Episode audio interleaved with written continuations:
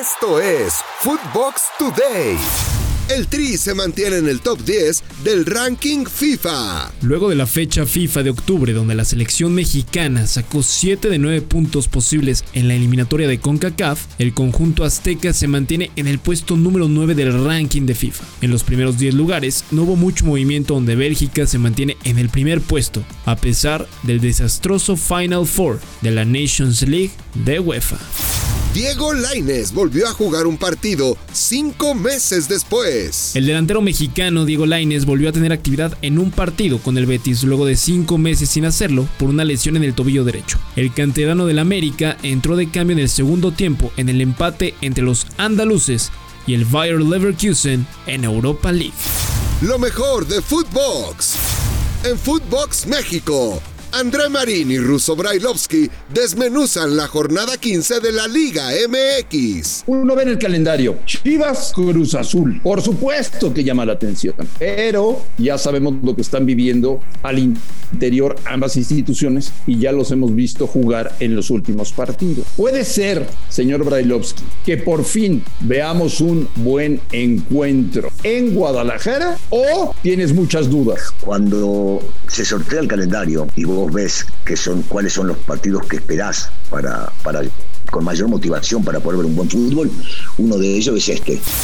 En los dos grandes, Fernando Ceballos y Pollo Ortiz destacan el regreso de Miguel Herrera al Estadio Azteca. ¿Tú crees que Miguel es ídolo del América en serio? Yo creo que es uno de los mejores técnicos que ha tenido en la historia. A ver, yo te digo que, a ver, no es que sea mi ídolo, pero yo siempre voy a respetar a Miguel por lo que dejó. O sea, digo, don Miguel Herrera, gracias, bienvenido, ¿cómo está? Y en la casa yo le aplaudo. O sea, si yo fuera al estadio en versión aficionado, yo le aplaudiría cuando lo vea entrar. Yo no sé cómo va a reaccionar eh, otras personas. A pesar con roces con el DT, Chucky fue titular en Europa League. Luego de que el pasado fin de semana Irving Lozano saliera molesto del campo con el entrenador del Napoli, Luciano Spalletti, el mexicano, salió de titular en el juego de Europa League entre los Azzurri y el Legia de Varsovia de Polonia, donde el conjunto italiano tuvo una buena segunda parte, en el cual goleó 3 goles a 0.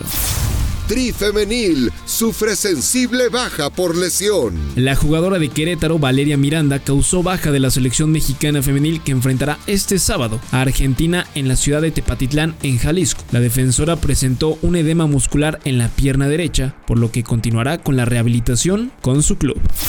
Lo mejor de Footbox. En Footbox Sudamérica, Juanjo Buscalia y Sergio Gorsi analizan el futuro del profesor Oscar Washington Tavares al frente de la selección de Uruguay de fútbol. Eh, yo creo que pasó a ser un, un ser humano normal, bajó de ese, de, de ese Olimpo en el cual estaba, en donde ningún resultado le afectaba, podía no clasificar en cuatro copas seguidas, ni siquiera a semifinales, Copas Américas, y no pasaba nada.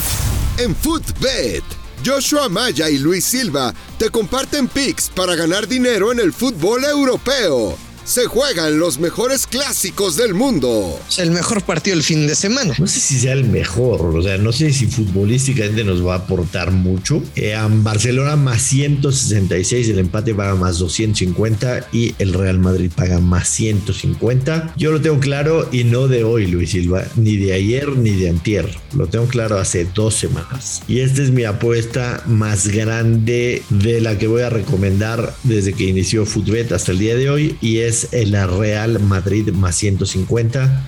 Captan a Juan Carlos Osorio haciendo señas obscenas a la afición de América de Cali. El exentrenador de la selección mexicana, Juan Carlos Osorio, está en el ojo del huracán en Colombia, pues el estratega fue captado haciendo señas obscenas a los aficionados de la América de Cali, que lo abucharon tras perder la final de la Superliga de Colombia ante Santa Fe por global de 5 a 3. Por ahora, la directiva del club no se ha pronunciado sobre esta situación a pesar de que la imagen es bastante clara.